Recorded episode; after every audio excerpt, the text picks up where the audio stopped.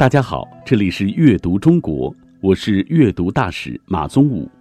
今天带给大家的诗是唐朝诗人白居易的《遗爱寺》。《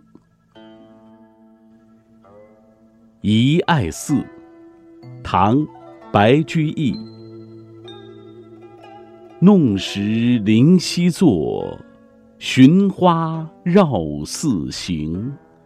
时时闻鸟语，处处是泉声。我在潺潺的溪水边玩赏奇丽的采石，又绕着寺旁的小径探寻多姿的野花，耳边不时传来鸟儿声声清脆的鸣叫，还听到泉水发出的。咚咚咚咚的响声。这首诗的作者是白居易。白居易字乐天，晚号香山居士、醉吟先生，另有广大教化主的称号。他生于公元七百七十二年三月三日，死于公元八百四十六年。白居易是唐代文学家。特别擅长写诗，是中唐最具代表性的诗人之一。他的作品平易近人，以至于连老奶奶都能读得懂。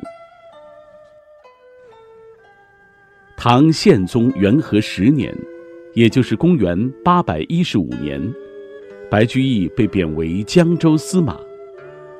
白居易为什么会被贬官呢？因为当时的宰相武元衡被赐死，他上了一道奏折，希望皇帝严查凶手，结果得罪了权贵，所以被贬了官。这首诗就是他被贬官为江州当司马时，在元和十二年游览遗爱寺有感而写的。我们读这首诗的时候，完全感受不到他所受的委屈。觉得他的心情还不错。现在我们就来欣赏这首诗。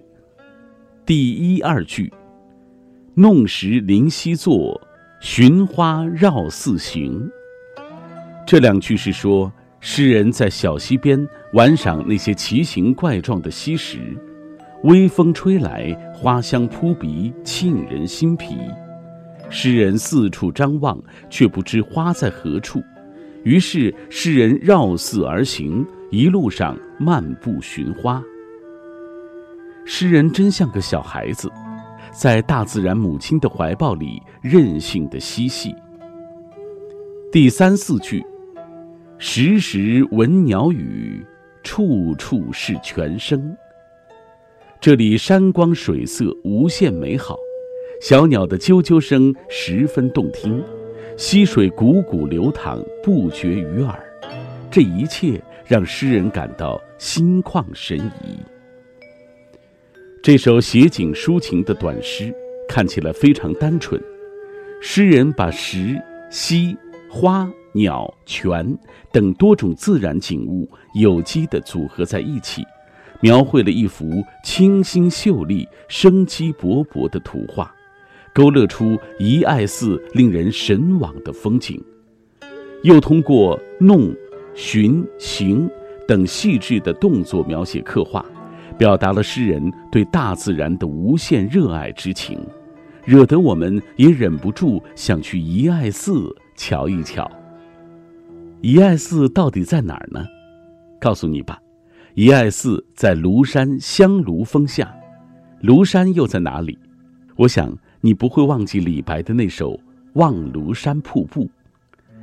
庐山在江西省鹰潭市上高县九峰森林公园内，据说那里好玩极了。放假的时候就请父母带你们去玩吧。